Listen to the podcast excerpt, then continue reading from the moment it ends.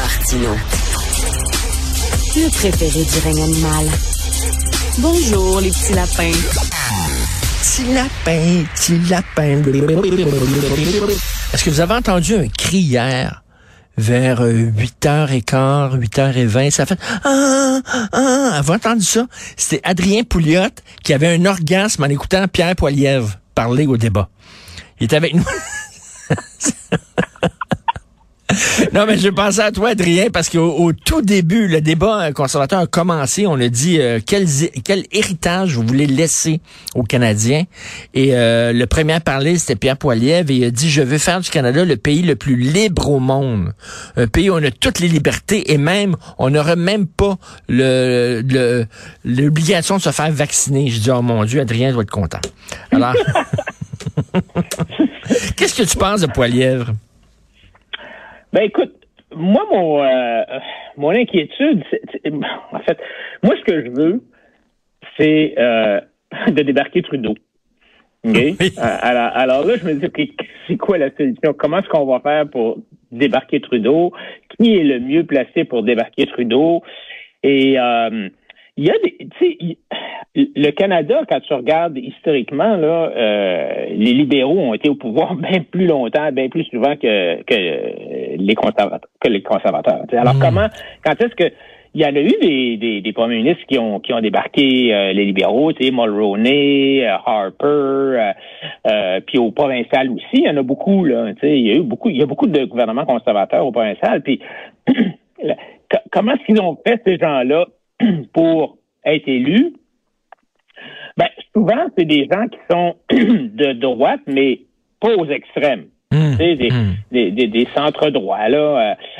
mais il faut pas oublier, puis on en a déjà parlé, Richard, c'est que là, actuellement, on est dans une campagne à la chefferie. Puis là, ben, les, mmh. les gens qui votent, c'est pas le peuple, c'est les membres du Parti conservateur. Alors, c'est sûr que le langage est plus axé vers ces gens-là. La grosse question pour moi, c'est est-ce que Pierre Poilievre va revenir un peu plus au centre avec un langage peut-être un peu plus proche des préoccupations au jour le jour du monde? Parce que, tu la liberté entre toi et moi, là, moi, pour la liberté, là, beaucoup, là, mais hmm. c'est pas le genre de discussion que j'ai avec mes chums autour d'une bière dans un bar. Hmm, hmm, c'est pas ça qui intéresse le monde. Là, Actuellement, c'est l'inflation, c'est c'est c'est la grosse préoccupation, le prix de l'essence, ben oui. même. Alors, tu sais, je comprends qu'il faut comprendre qu'actuellement, il s'adresse à un public particulier. Ma grosse question, c'est est-ce qu'il va être capable de, d'une part, de rallier tout le monde dans le Parti conservateur, s'il gagne, est-ce que ou est-ce qu'il va y avoir une fracture euh, hmm. permanente euh, qui pourrait même donner euh, la possibilité d'un autre parti conservateur, un peu comme l'Alliance, ça, ça serait une catastrophe pour les conservateurs. Et deuxièmement, est-ce qu'il va être capable, après avoir repatché le parti, là, parce que tu sais, ça joue, ça joue pas mal fort dans, les coins là, de ce temps-ci, là, dans les débats, après avoir repatché tout le monde, est-ce qu'il va être capable de de battre Trudeau. Et euh, pour faire ça, ça prend un discours plus large, euh, plus large que euh, simplement parler de Bitcoin puis mmh, mmh, mmh. de, liberté. je comprends, je comprends. Puis la l'autre question qui se pose, Adrien, c'est quoi faire si j'étais au Parti conservateur? Quoi faire pour séduire les Québécois? Parce que écoute euh, euh Peter euh, O'Toole est, est, allé Erin O'Toole est allé très loin là. il a vraiment tendu la main au Québec en disant on va respecter votre autonomie on va respecter vos valeurs même votre langue. Puis il a parlé bien en français puis il a dit c'est important le français pour moi euh, ça fait partie du Canada. Puis même là ça n'a pas marché. Fait que là au, Parti conservateur ils ont dit regarde O'Toole il a essayé de creuser québécois ça n'a rien donné. Fait que fuck off on le fera plus c'est ça qu'ils vont ça marchait avec Mulroney. Tu sais, Mulroney, euh, il y avait l'appui euh, du Québec. Ouais, mais c'est un, petit gars, c'est un petit gars du Québec, tu sais.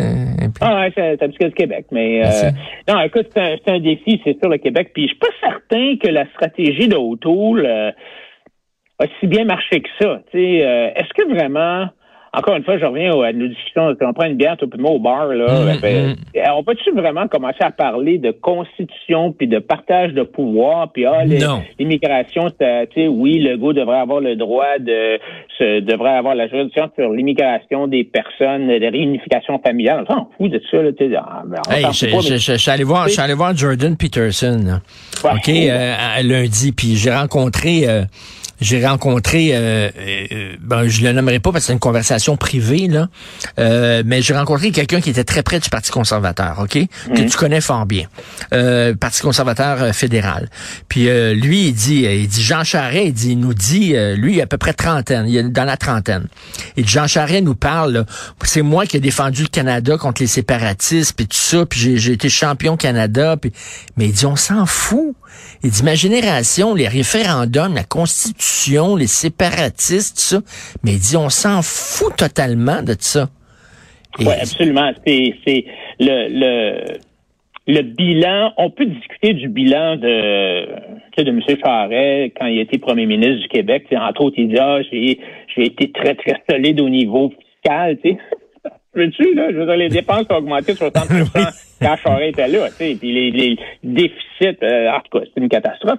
Mais bon, il, y a eu des succès quand même, euh, tu sais, M. Charest, là, il faut le dire. Mais est-ce que c'est des succès qui sont pertinents aujourd'hui? Puis c'est ça, le petit gars euh, à qui ou la, petite, la, la personne à qui il a parlé, elle se pose la question, ouais, c'est des vieilles affaires, là, tu sais. C'est ça, lui dit. Canada, puis tout ça, c'est pas pertinent aujourd'hui, c'est pas, est-ce que ce sont des compétences ou qui, qui sont pertinentes aujourd'hui? La réponse est non. Ben, tu te souviens, euh, c'est quoi? C'est Bill Clinton qui disait, il dit des économies stupides. C'est ça. Mais c'est vraiment ça, là. les, les jeunes, penses-tu qu'ils se parlent de constitution entre eux autres, là? Ben là, on le voit avec l'inflation, euh, tu sais, le, le, le, marché boursier qui s'écrase, euh, les, les, taux d'intérêt qui vont. cette personne-là, là, moi, je pense à mon fils. Là. Il s'est acheté un condo sur le plateau Mont-Royal, puis il payait, il paye 1,8% d'intérêt sur comme hypothèque. C'est incroyable, tu sais. Ben j'ai dit, oui, mais j'ai dit, euh, tu sais, ça monte rien que de 2 points, tu sais, ça monte de, hmm. de 1,8 à 3,8, là tu réalises-tu que ton, ton paiement d'hypothèque, quand tu vas être l'attendre ça va doubler, là? Au lieu de payer 1000 pièces par mois, tu vas payer 2000 pièces par mois.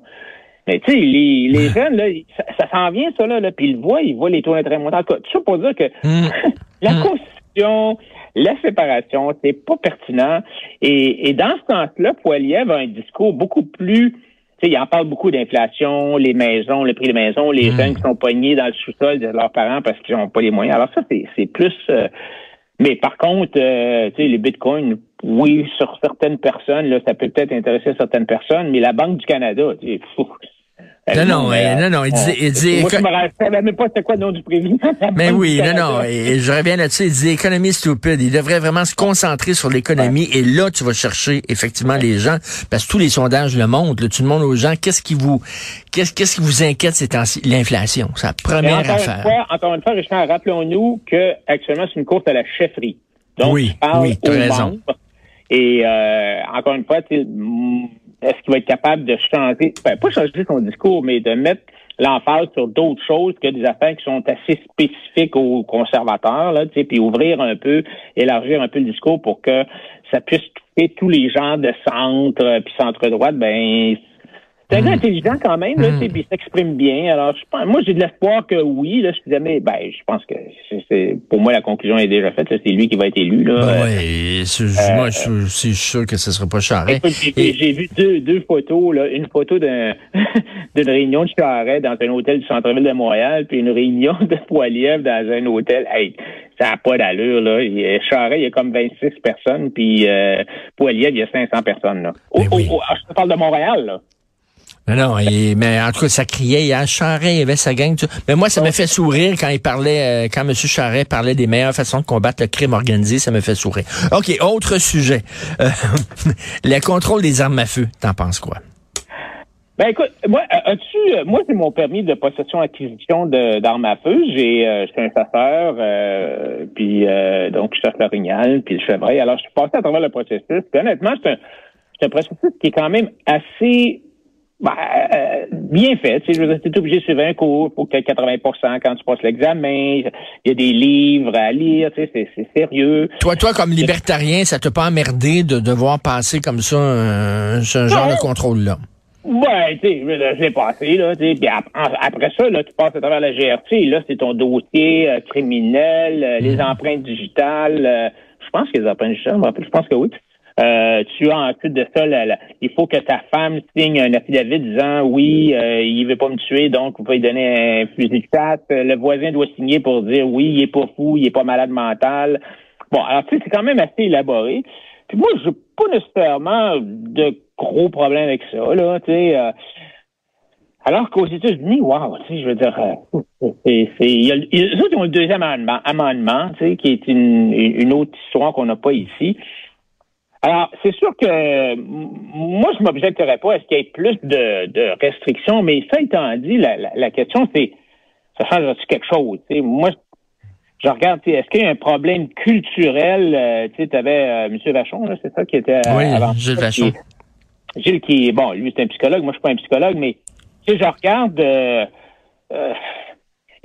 c'est des problèmes complexes, la, la, maladie mentale, la, façon que tu as été élevé. Tu sais, aux États-Unis, euh, tout est à l'extrême. Tu regardes, par exemple, le nombre d'enfants, de, jeunes hommes, de jeunes adolescents qui sont élevés euh, dans des familles monoparentales, il y a seulement la mère. Écoute, c'est catastrophique là pour mmh, euh, mmh. pour un noir là c'est comme quasiment 50% des jeunes adultes euh, ont pas eu de père qu'est-ce que puis là ben tu as le phénomène justement on parle des réseaux sociaux alors c'est d'avoir des, des restrictions plus importantes sur les gens. Actuellement, c'est facile. Là, la, la, solution facile pour Biden, c'est de dire ah, plus, plus, de restrictions, plus de restrictions. en même temps, en même temps, un fou, là, un fou qui décide, là, il pète les plombs, là, puis il décide d'aller à l'école, il ferait moins de dommages s'il n'y avait pas une arme d'assaut avec lui. Là, on s'entend, là, tu sais.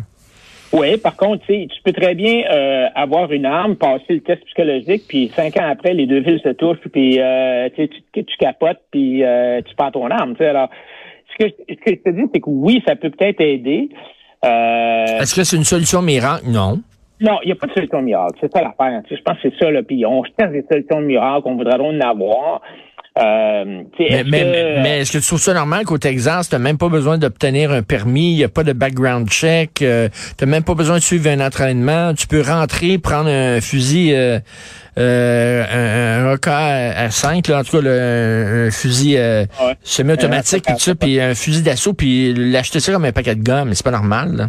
Écoute, moi, je, suis allé voir les lois, là, parce que je voulais essayer de savoir qu'est-ce qui se passe au Texas, puis il y, y, en a, il y a des restrictions, là, c'est pas comme d'acheter un paquet de gomme, comme tu dis, là, il y a, y a, des restrictions, mais mais elles sont pas très, très, euh, tu sais, il faut pas que tu sois sur le coup, il faut pas que tu aies de dossier criminel, il faut pas que, aies, euh, que tu sois sur le coup d'une interdiction, euh, bon, blablabla, tu sais, il y en a des restrictions, mais c'est pas, c'est sûrement pas aussi élaboré qu'au Canada.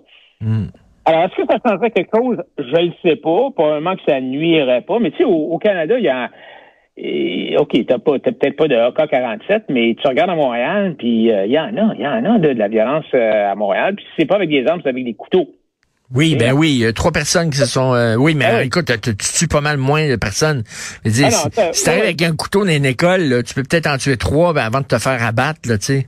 Oui, oui, oui. Non, non, c'est sûr. Tu sais, ah, écoute, moi, je suis pas convaincu qu'on. c'est un problème complexe. Euh, ça ne sera pas réglé par euh, des euh, un resserrement des armes à feu.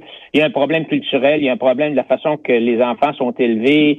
Euh, puis bon, il y a aussi ben des gens, il faut regarder les statistiques aussi. Là. Oui, il y a beaucoup de, il y a, beaucoup d'événements, c'est sûr, aux États-Unis, mais quand on regarde le nombre de gens qui sont qui meurent par arme à feu aux États-Unis, mais crois-le ou non, la moitié. Oui, c'est des suicides.